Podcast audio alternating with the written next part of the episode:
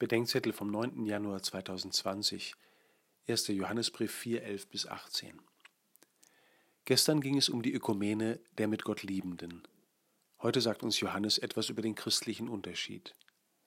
Der besteht nicht etwa in der Nächstenliebe oder darin, dass die Christen besonders hingebungsvoll oder nach dem Vorbild Christi lieben. Auch Nichtchristen lieben ihre Nächsten, sogar bis zur Lebenshingabe. Und jeder kann sich Jesus von Nazareth zum Vorbild nehmen – Dagegen ist bei vielen Christen noch Luft nach oben, wenn es um die Nächstenliebe geht. Johannes nennt zwei äußere und zwei innere Unterscheidungsmerkmale.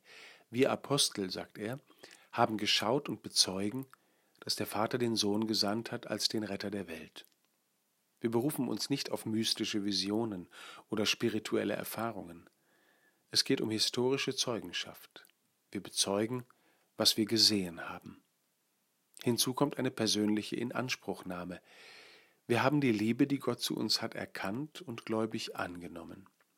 Der christliche Unterschied besteht darin, dass die Christen erkannt haben, dass mit Jesus Christus die Liebe Gottes in Person erschienen ist. Diese Liebe annehmen bedeutet, Christus seine Liebe zu mir und meinem Nächsten zu glauben. Wenn ich aber Christus die Liebe zu meinem Nächsten glaube, werde ich zum Mitliebenden.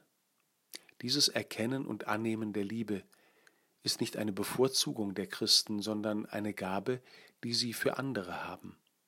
Die Liebe der Christen ist Liebe von Geliebten und Liebe zu Geliebten, und sie ist Zeugnis und Mitliebe jener Agape Gottes, die auch in Not und Tod noch treu ist, über unsere Grenzen hinaus.